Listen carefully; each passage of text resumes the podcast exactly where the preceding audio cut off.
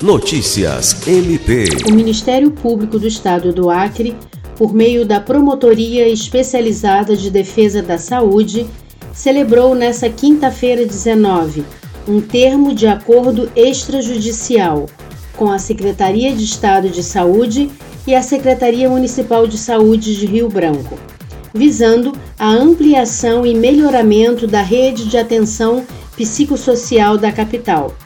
O termo de acordo extrajudicial tem por objetivo organizar a rede de atenção psicossocial, a fim de garantir atendimento ao paciente com transtorno mental, ficando estabelecido no documento a criação de mais um Centro de Atenção Psicossocial em Rio Branco, o CAPS 3.